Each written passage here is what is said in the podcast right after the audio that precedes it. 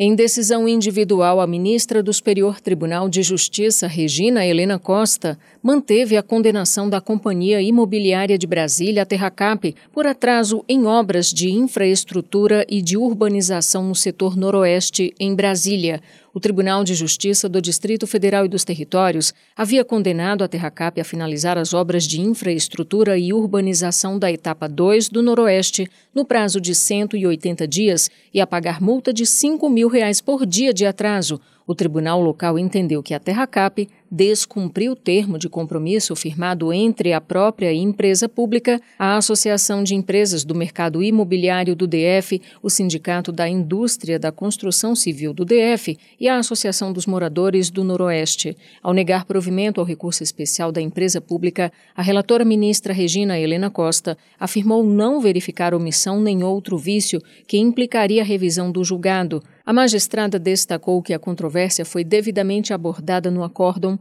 com uma avaliação satisfatória que inclui a consideração da legislação pertinente e a comparação com a jurisprudência consolidada aplicável ao caso. A ministra ainda esclareceu que, para reformar a decisão do TJDFT, seria preciso interpretar cláusula contratual e fazer reexame de prova, o que não é permitido em recurso especial, devido às limitações impostas pela súmula 5 e pela súmula 7 do STJ.